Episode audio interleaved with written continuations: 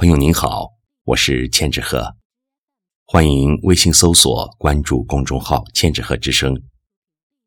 今天我为您带来的是塔秋儿歌的作品《那年的春天太薄》。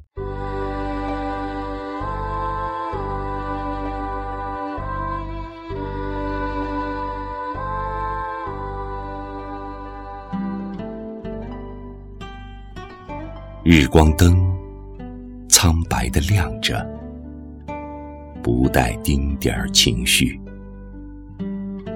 烟在一袭袅娜的曲线里，毫不犹豫地将自己燃烧。一些铁屑纷纷锈落，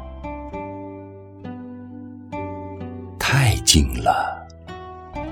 他闭上眼。在夜的临界，试图杜鹃一场粉红的风声，而后心甘情愿在一个女人的胸口溺毙。其实晚上八点他就写了，他写了那年的草莓、红衣、青树、九山湖的雾。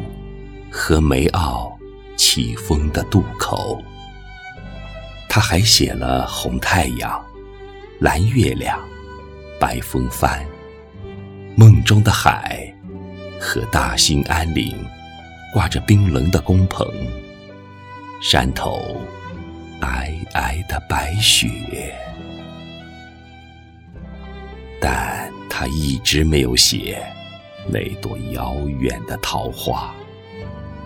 因为桃花开得太快，那年的春天太薄。